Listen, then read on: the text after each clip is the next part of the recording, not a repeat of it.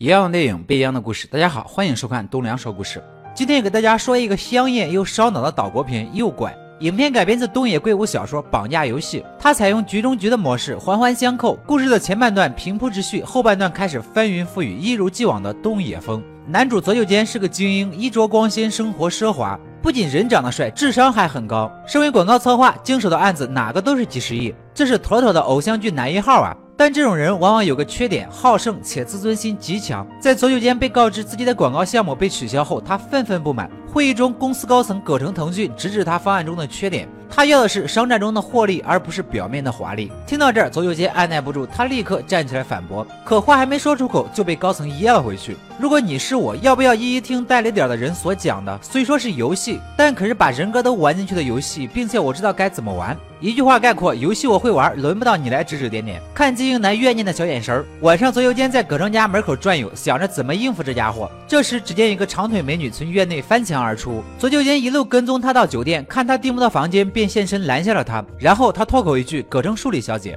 她停下了。原来这个树里是葛城的私生女，在亲生母亲去世后，便和父亲一起住。在新家，她总是受到后妈和妹妹千春的排挤，于是便有了这次离家出走。听了书里的故事，左右间很是同情。接下来就如同狗血偶像剧演的那样，男主想帮她，给她钱不要，结果直接领回了家。女主自带诱人属性，又是怕黑，又是谈周游世界的理想，甚至还上了左右间的床。正当剧情快要走歪时，树里竟然说：“你绑架我怎么样？”面对这个突如其来的提议。左九间原本是拒绝的，但当他再次遭到葛城的打压后，他同意了。当然，不同于树里想要得到巨额赎金保障自己的后半辈子，他只是想赢得这场绑架游戏，以此证明自己的能力。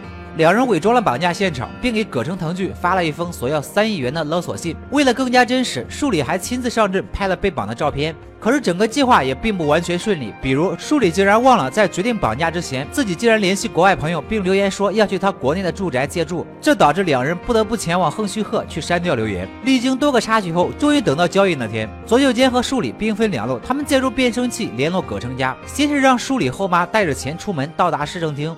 然后让葛城腾讯前前往市政厅，将赎金转移至自己车上，将纸币换成旧币，以防之前的车上有跟踪器，纸币有标记。看到这儿，我不得不说，左右间真的聪明。另一方所有的计策全被他猜中了。在葛城将钱换好后，让他离开车子，然后左右间联络分公司，谎称葛城突发意外，让他代为取车子后备箱中的重要资料，并将其送到指定位置。事情倒比想象中的顺利，可谓是一气呵成。两人将赎金一分为二，分道扬镳。伴随着一个凄美的离别之吻，这场绑架游戏告一段落。但是这场谎言的较量还远远没有结束。电视新闻中竟播出了葛城树里死亡的消息，并且连尸体都找到了。诡异的是，画面中的女人才是真正的树里。What？那之前的那个呢？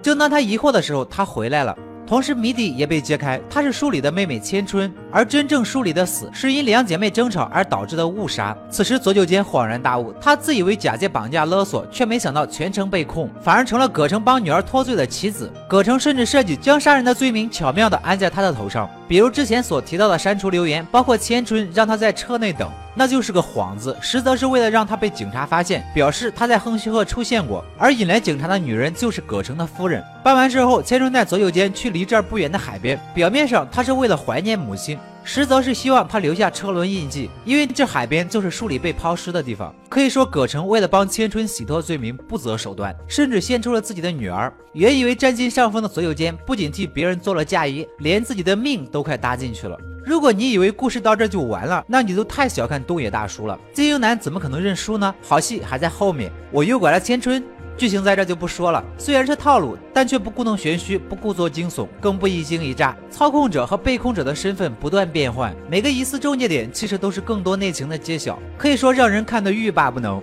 至于两人之间的爱情游戏究竟是真是假，不得而知。但我们能看到的是，左右间将赎金全额赠送，并附赠了一把小红铲，寓意满足女主去国外淘金的梦想。而千春在收到他想要私奔的讯息后，也是不顾一切前往机场。可随着左右间一句 “game over”，又让人看不懂了。不到最后，不知道谁是 winner，谁是 loser，不免让人感叹一句：到底谁才是真正的操控者？总的来说，这就是一场游戏。